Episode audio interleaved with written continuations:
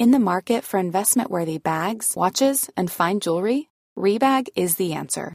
Rebag is a luxury resale platform where each piece is carefully inspected by experts to ensure quality and authenticity. Use Rebag to buy and sell finds from the world's top brands, including Louis Vuitton, Chanel, and Cartier. Head to Rebag.com to get 5% off your first purchase with code REBAGNEW. Shop today at Rebag.com. That's R E B A G.com. And use promo code REBAGNEW for 5% off your first purchase.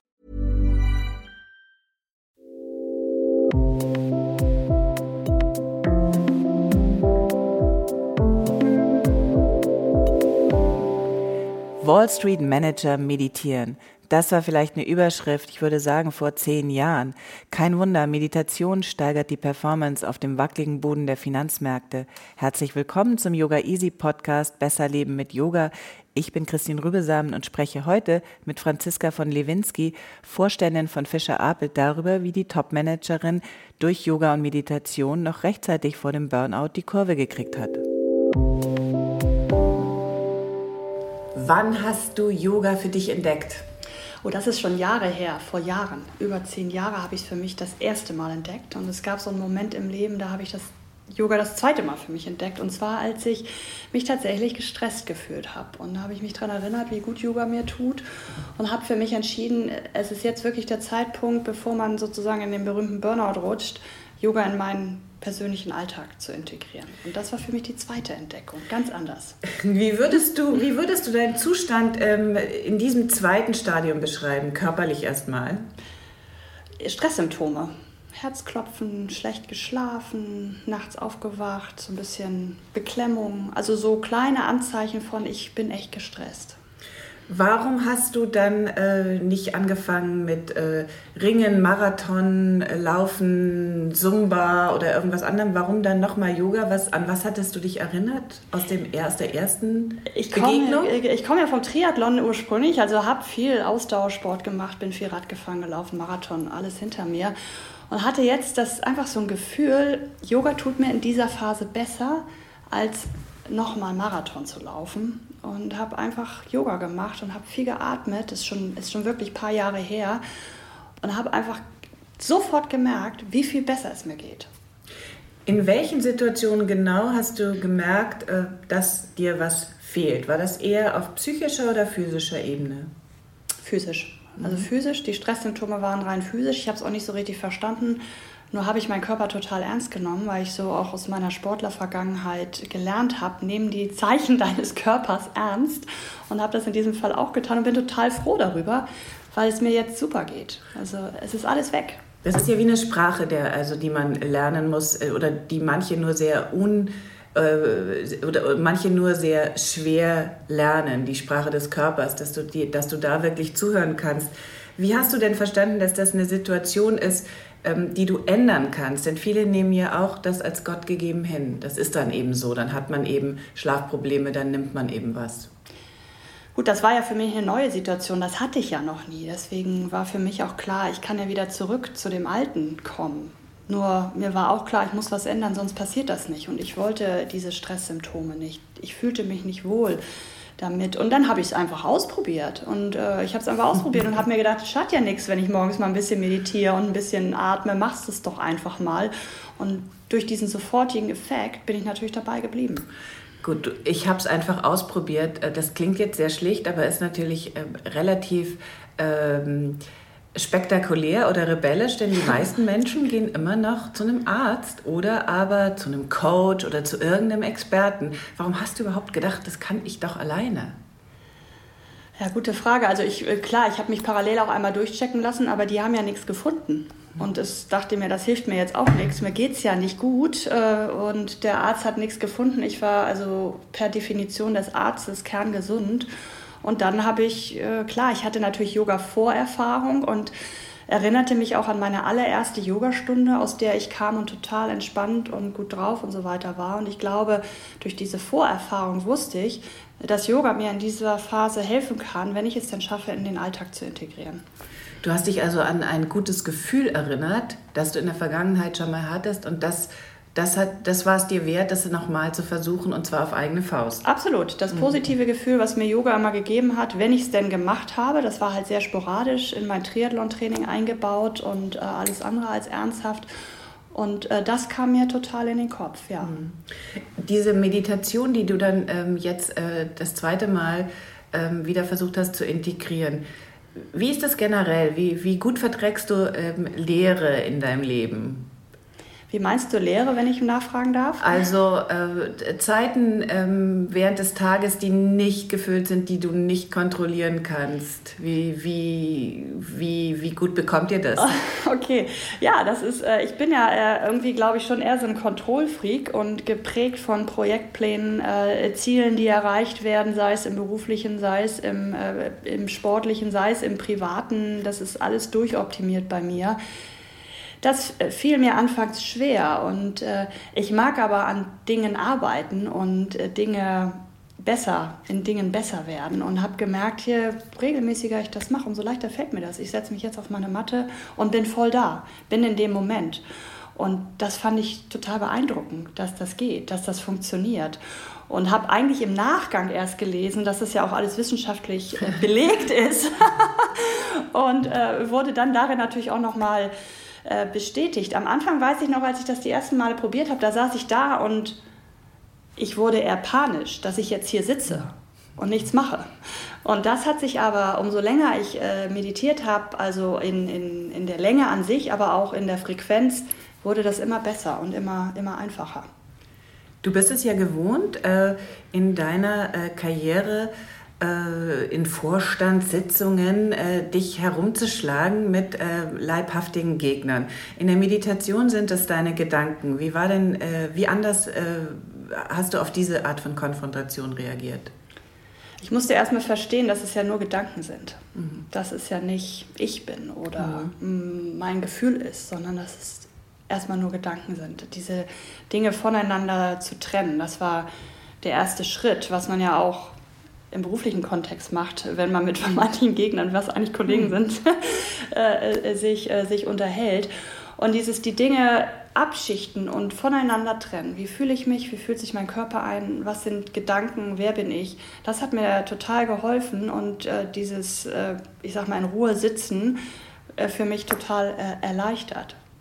Also würdest du sagen, dass deine analytische Fähigkeit deiner Meditation geholfen hat oder hat die Meditation äh, deine ähm, Analysefähigkeit und Konzentrationsfähigkeit geholfen? Also ich glaube, erstmal hat die analytische Fähigkeit mir geholfen, überhaupt meditieren zu können oder meditieren zu wollen. Und äh, jetzt hilft es äh, mir, also die Fähigkeit zu meditieren, äh, tatsächlich meine Ruhe zu bewahren und meine, meinen Fokus zu bewahren und mich mhm. nicht verrückt machen zu lassen. Mhm. Aber erstmal würdest du sagen, war es dieselbe Kapazität im Geist sozusagen äh, aus einem, äh, wie wir dann gerne sagen, gesunden Abstand auf deine Gedanken zu schauen, wie wenn du auf so ein äh, Sitzungsprotokoll guckst und dir überlegst, mein Gott, äh, was sagt die Irre denn da? Ja, genau. Ich, also ich, ich frage mich auch manchmal im Job natürlich, worum geht es hier eigentlich? Worum geht es hier eigentlich? Was, was, ist, was ist der Kern des Problems? Und auch oft frage ich mich in, auch in Situationen, was ist das Schlimmste, was jetzt passieren kann, um von daraus rückwirkend auch Maßnahmen äh, abzuleiten. Genauso habe ich es halt auch äh, beim Meditieren gemacht. Worum geht es hier eigentlich und was ist eigentlich das Schlimmste, was jetzt hier passieren kann? Und äh, das hat mir total geholfen, mich im Jetzt besinnen zu können und auch dieses Jetzt genießen zu können. Weil meine Gedankenstruktur ist immer in die Zukunft gerichtet. Was mhm. passiert als nächstes? Und das muss ich noch tun und jedes muss ich noch tun und versuchen, auch eine Vision zu entwickeln. Das ist äh, immer meine Gedankenstruktur. Und da musste ich halt lernen, einfach, nee, das ist in diesem Moment überhaupt nicht sinnvoll, äh, in die Zukunft zu denken und genieße es halt wahnsinnig. Ich mache mir da eine Kerze an, ich habe so meinen mein Raum oder auch meine Situation, in der ich dann äh, meditiere auf meiner Matte. Und ich, ich habe es jetzt wirklich schon so, ich setze mich auf diese Matte und bin ruhig. Das ist ein tolles Gefühl. Und klar, man erzählt auch Freunden und Familie davon und versteht immer gar nicht, wieso begreifen die das nicht, dass es so toll ist und probieren mhm. das einfach mal aus. Das finde ich, schon, find ich schon immer so ganz mhm. erstaunlich. Aber das ist natürlich, dass wieder jeder seinen eigenen Weg finden muss. Und für mich ist das im Grunde der Weg, diese Ruhe zu finden, gepaart mit dem schon auch sehr physischen Yoga. Mhm. Ich wäre jetzt nicht äh, jemand, der nur meditieren kann. Für mhm. mich ist äh, Meditieren der Einstieg, um in die physische Yoga, in die, in die Vinyasa-Yoga-Praxis äh, einzusteigen. Das muss für mich schon auch zusammengehen. Also nochmal zur Meditation ein Wort. Das heißt, es ist Kontrolle zu, zum einen Teil, dass du in, in, in der Betrachtung deiner Gedanken äh, deine Prioritäten korrigierst äh, oder wieder so äh, in Ordnung bringst, wie du sie eigentlich gerne hättest. Und nochmal, weil du das Wort Kontrolle jetzt doch mehrmals ähm, äh, erwähnt hast und äh, weil wir das, glaube ich, alle gemeinsam teilen, diese äh, äh, Sehnsucht nach Kontrolle und Angst davor, Kontrolle zu verlieren. Wie gut kommst du damit klar in Meditation, mit Leere konfrontiert zu sein, mit so einem Raum konfrontiert zu sein, wo nichts passiert, wo nur Atem ist? Jetzt bin ich in dem, äh, in dem Zustand oder da angekommen, dass ich das total genießen kann. Ich finde das super. Ich sitze da und weiß, Kontrolle ist in diesem Moment nicht zu kontrollieren. Mhm. Und das genieße ich. Nur diesen Zustand musste ich auch erstmal erreichen. Ich hatte, wie gesagt, Phasen, da war es für mich eher ein panisches Gefühl. Ich sitze mhm. jetzt hier und mache nichts. Oh Gott, und wie lange soll das denn noch gehen? Mhm. Und davon bin ich weg. Nur das dauert halt. Es ist auch äh, Übung. ich habe es einfach geübt. Herrlich, wenn man was üben kann, oder? Ja, ich finde das toll. Ich, das mag ich ja auch am Yoga. Ich kann ja jeden Tag an mir arbeiten. Mhm. Das macht ja total Spaß. Und wenn man nur einen Millimeter weiterkommt und plötzlich geht die eine Übung und plötzlich sitze ich und die Gedanken sind egal, ich meine, wie toll. Das ist mhm. großartig. Eine andere Qualität, die wir im Yoga ja finden, also in der Asana-Praxis genauso wie in der Meditation, ist etwas sperrig ausgedrückt, das mit dem deutschen Wort Verbundenheit. Also womit fühlst du dich im Yoga verbunden? Das kann, könnte jetzt eine sehr persönliche Frage sein. Ich weiß auch gar nicht, ob ich die beantworten kann so richtig. Also es klingt vielleicht jetzt ein Stück weit banal. In dem Moment, wenn ich mich auf meine Matte begebe, fühle ich mich mit der Matte und der Situation, in der ich dann bin, vielleicht habe ich meine Kerze angemacht, vielleicht sitze ich draußen, höre den Wind in den Bäumen, fühle mich mit der Situation und meiner Matte verbunden. Und mhm. mehr ist es in dem Moment gar nicht. Und das mhm. fühlt sich natürlich toll an, weil alles andere in dem Moment total zweitrangig ist. Mhm. Jetzt müssen wir einmal äh, den, den, den, den ähm, Fokus ein bisschen äh, vergrößern. Äh, du bist äh, sehr erfolgreich, du bist ähm, eine äh, Karrierefrau. du schüttelst Frage, jetzt ein bisschen. Frage der Definition. Nee, ich würde sagen, du triffst das schon. Also ähm, wie einsam ist so ein Job an der Spitze? Also die, die Filmsprache findet dann Bilder, wo äh, Frauen wie du dann irgendwie im kühlen Schein des PCs äh, mit so einem Glas Weißwein am schimmernden Kitchen Counter sitzen und im Grunde ihres Herzens äh, ist da emotionale Eiszeit. Bist du einsam in deinem Job? Ist Yoga dafür ein Gegengewicht oder wischst du das alles beiseite und sagst Papa la Papp? Ich glaube, es gibt immer Momente im Leben, äh, wo man einsam ist und wo, finde ich, auch eine Einsamkeit äh, gut ist, um sich zu sammeln, um sich äh, äh, zu fokussieren. Und ähm, ich bin auf der anderen Seite jemand, ich brauche wahnsinnig viel Austausch, um gut zu sein. Das ist das berühmte Sparring. Ich, ich ähm, brauche Sparringspartner. Und mich fragt immer jemand, wer ist denn dein Role Model oder wer ist dein Sparringspartner? Und ich habe das im Grunde so für mich gelöst, dass ich, äh, dass so eine Art Puzzle ist, was ich zusammenbaue. Ich spreche mit vielen Leuten, deswegen bin ich auch gerne in der Kreativwirtschaft, in der Agenturbranche unterwegs. Da ist man mit tollen Leuten, die einen sehr inspirieren äh, zusammen und die einem auch viel Energie geben. Und das ist, glaube ich, das Stichpunkt, äh, der, äh, das der richtige, das richtige Wort. Mhm. Ich brauche Leute, die mir auch äh, Energie geben, um dann wieder in der Lage zu sein, die richtigen Entscheidungen zu treffen. Und klar, in dem Moment, wo ich die Entscheidung treffe, bin ich allein. Mhm. Aber auf dem Weg dahin, zu dieser Entscheidung bin ich nicht allein. Das, das mache ich nicht allein. Ich hole mir viele Perspektiven dazu und mhm. spreche mit vielen Leuten, um dann in der Lage zu sein, die richtige Entscheidung zu treffen. Wenn du also zum Beispiel im Hund bist, hängt dein Kopf nach unten, ja? ja. Also bist gezwungen sozusagen die Perspektive zu wechseln, wie ja. in jeder Umkehrhaltung. Genau. Wenn du ähm, in, äh, einer, in einem Drehsitz bist, ja, guckst du dir äh, über die Schulter, nicht immer keck oder so, sondern denkst dann auch, huch, wie sieht es denn da hinten eigentlich aus? Also äh, hilft Yoga dir dabei, beweglich zu bleiben in diesem übertragenen Sinne? Total. Ich habe äh, auch mal darüber geschrieben, dass äh, Yoga eigentlich mein bester Führungscoach ist, weil man die Perspektive wechselt ständig, weil man, äh, wenn man die gleiche Übung macht, im Stehen, im Liegen oder im Sitzen, fühlt sie sich komplett anders an. Im Grunde bin ich ja einfach nur gerade, wenn ich stehe, aber ich bin auch gerade, wenn ich auf dem Kopf stehe. Und es ist ein komplett unterschiedliches äh, Gefühl. Äh, plus, man merkt ja auch im Yoga, wie langsam sich die Dinge entwickeln und dass man vieles nicht übers Knie brechen kann oder nicht übers Knie äh, brechen sollte und immer bei sich und bei der Atm Atmung bleiben sollte. Und das wende ich schon auch oft an, wenn es darum geht, Dinge im Job zu verändern, Dinge in der Unternehmung zu verändern. Äh, Teams zusammenzustellen und so weiter und so fort. Da denke ich oft daran, wie geht es mir eigentlich im Yoga und was hilft mir da. Es ist für mich ein absoluter Coach in, in Führungsbelangen. Mhm. Also ich höre heraus, dass es darum geht, äh, sich zu öffnen und äh, so Bedürfnisse zu hören. Einmal äh, die deines Körpers oder deiner Seele, ähm, pathetisch gesprochen, und ähm, in, deinem, in deinem Beruf die deiner Mitarbeiter oder Kollegen und dann das zusammenzufassen. Ähm, Nochmal ähm, zu deinem Körper, ja, der ziemlich toll hier aussieht in so einer weißen Bluse, unendlich lange Beine, dann bist du noch blond dazu. Also, äh, wie hast du deinen Körper in deinem Leben wahrgenommen? Wie hat sich diese Beziehung zu deinem Körper, du bist Mutter jetzt, verändert über die Jahre? Ich glaube, ich habe äh, über die Jahre schon immer, was mir wichtig war, ein Körpergefühl zu haben. Ich äh, habe ja immer viel Sport gemacht in meinem Leben mir ging es halt irgendwie nie darum, schlank zu sein und äh, schön zu sein, sondern mir ging es immer darum, mich in meinem Körper wohlzufühlen. Und da ist natürlich äh, Fitness ein unglaublicher Hebel. Fitness hat immer einen, zu meinem Wohlfühlen zu beigetragen. Und diese Art, mich fit zu halten, hat sich verändert. Ähm, ich bin ja früher ganz viel geritten, in der Nationalmannschaft geritten, dann ging das nicht mehr, dann musste ich was Neues für mich entdecken. Das war dann das Laufen, äh, das Schwimmen, das Radfahren, dann habe ich äh, Yoga für mich entdeckt. Nur was immer wirklich äh, eingetreten ist, dass mich Bewegung und auch mein Körper kontrollieren zu können, da war es wieder, das hat mich äh, zum Wohlfühlen gebracht. Und ich habe auch gemerkt, wenn es mir gut geht und meinem Körper gut geht, wenn ich mich gut fühle, kann ich bessere Entscheidungen treffen. Mhm. Und ich finde auch, dass wir, ich habe ja eine Verantwortung. Ich habe ja eine Verantwortung in meiner Managementposition, vor allen Dingen für die Teams und äh, für die Unternehmung. Und diese Verantwortung sehe ich schon ganz stark auch darin, dass ich auf mich aufpassen muss und dass ich darauf aufpassen muss, dass es mir gut geht. Und das funktioniert natürlich nur, wenn es meinem Körper gut geht.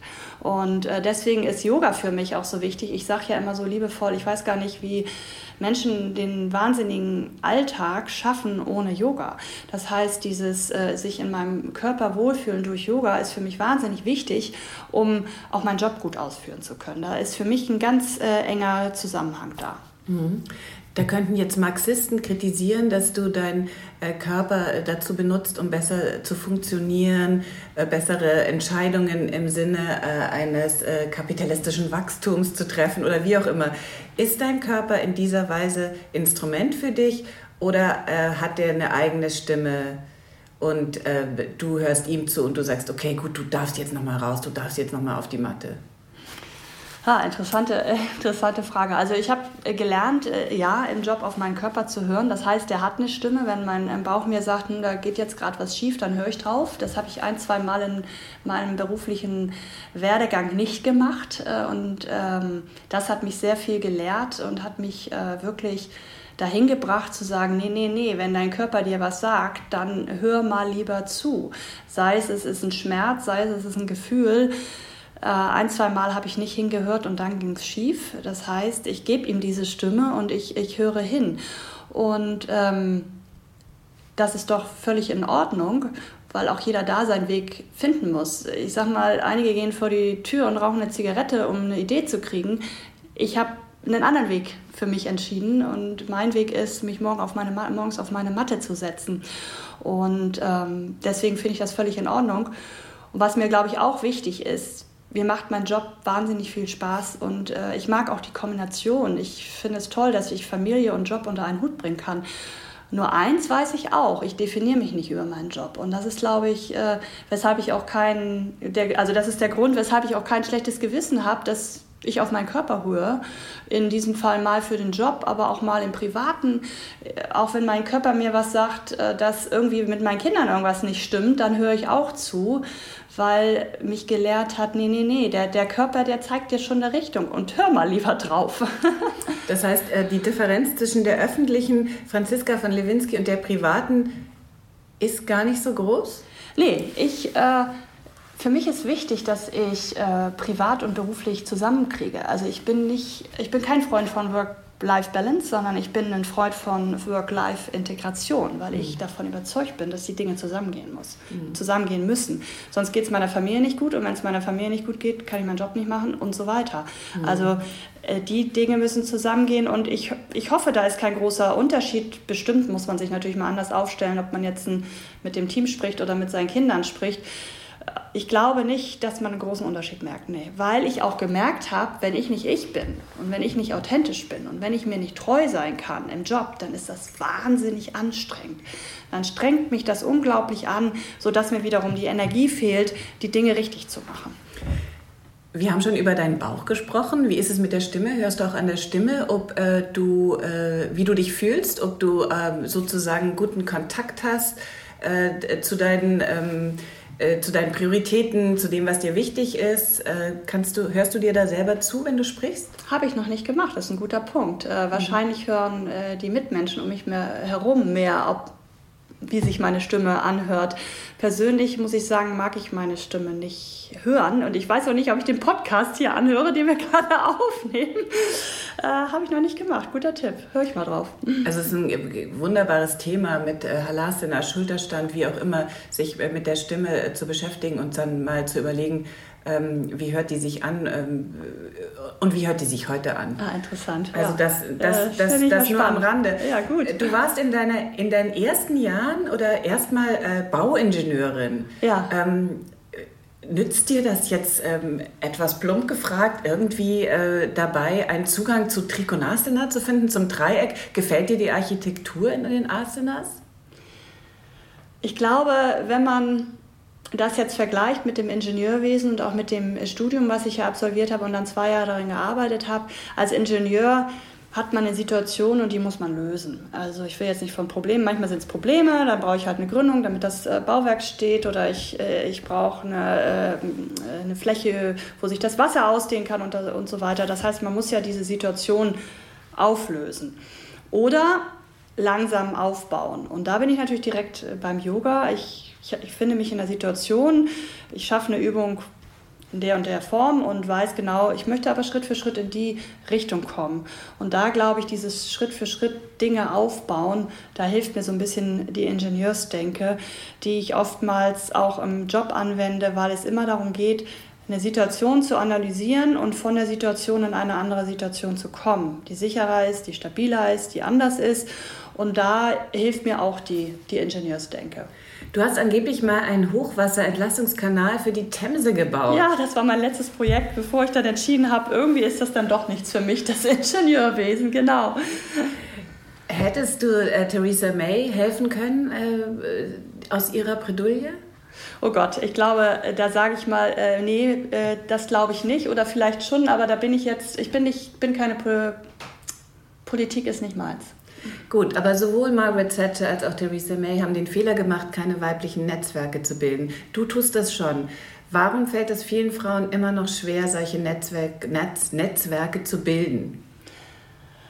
Ja, wir sind natürlich ursprünglich mal ganz anders äh, sozialisiert worden, weil natürlich die äh, Berufswelt von Männern geprägt ist. Und äh, die Männer netzwerken sehr viel und äh, netzwerken auch anders als wir. Und ich glaube, viele Frauen sind von, dieser, von diesem männlichen Umwelt auch, von dieser männlichen, diesem männlichen Umfeld auch beruflich geprägt worden. Und wir Frauen, finde ich, müssen unseren eigenen Weg finden und haben natürlich einen hohen Nachholbedarf zu Netzwerken und äh, uns gegenseitig zu helfen und zu unterstützen. Und einige Frauen gehen einen anderen Weg, die sagen, ich passe mich den Männern an und ich gehe den männlichen Weg, was okay ist. Ich glaube nur, dass es wahnsinnig wichtig ist, authentisch zu bleiben, Frau zu bleiben und auch sich in einem Frauennetzwerk äh, zu unterstützen. Nichtsdestotrotz habe ich das Gefühl, wir sind jetzt auch schon an einem Punkt angekommen, dass wir sehr viel gelernt haben, was das Netzwerken angeht, auch unter Frauen und uns auch gegenseitig äh, öffnen und helfen und unterstützen. Und wir jetzt in diese Frauennetzwerke auch die Männer reinholen müssen, weil wir werden es nicht alleine schaffen. Und ich glaube, wir sind an so einem Punkt, wo wir sagen müssen, ja, wir müssen netzwerken und wir müssen das auch mit den Männern zusammentun. Mhm.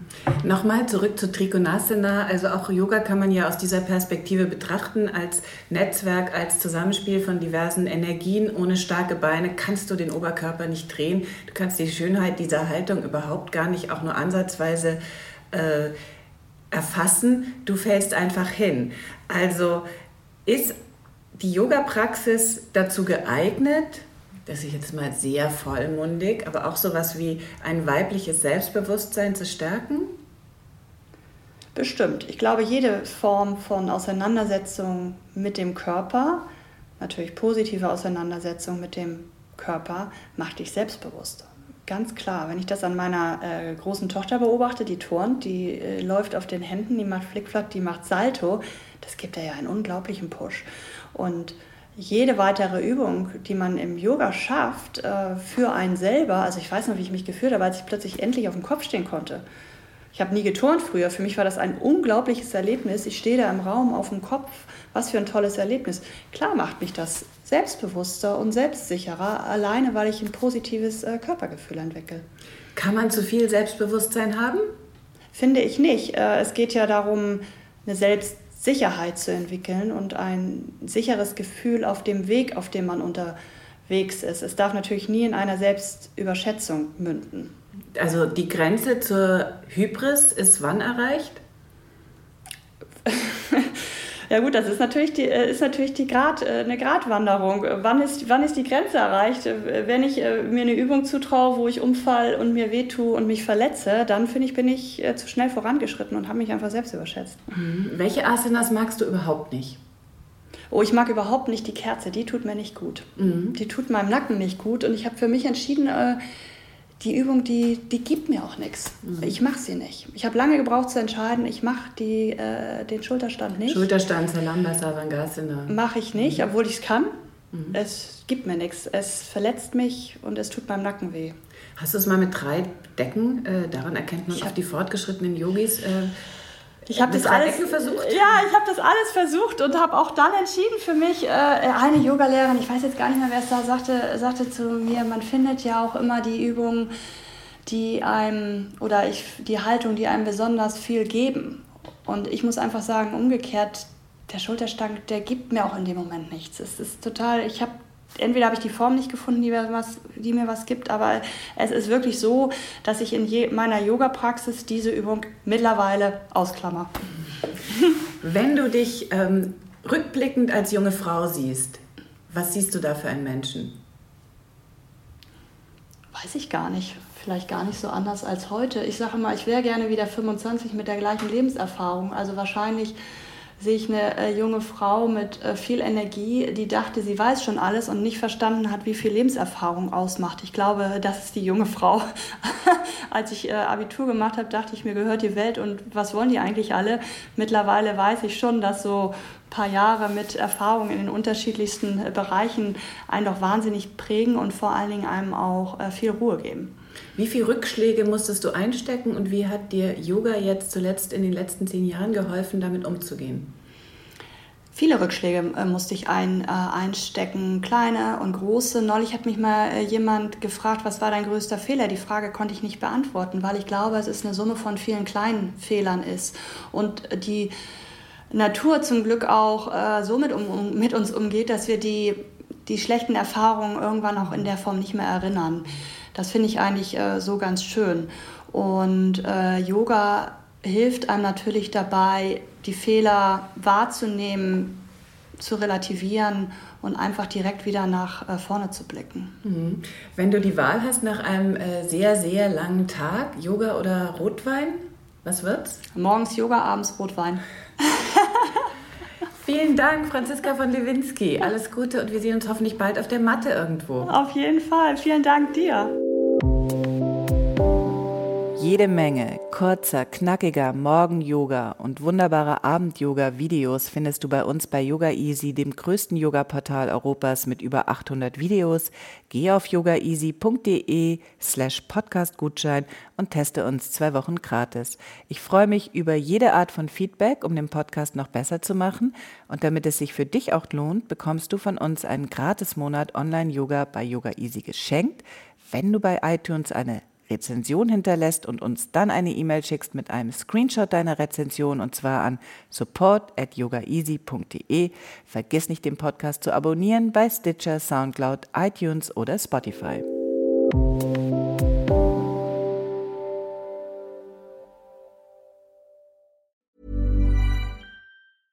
Ever catch yourself eating the same flavorless dinner three days in a row? Dreaming of something better? Well, HelloFresh is your guilt-free dream come true, baby. It's me, Kiki Palmer. Let's wake up those taste buds with hot, juicy pecan-crusted chicken or garlic butter shrimp scampi. Mm. Hello Fresh. Stop dreaming of all the delicious possibilities and dig in at HelloFresh.com. Let's get this dinner party started.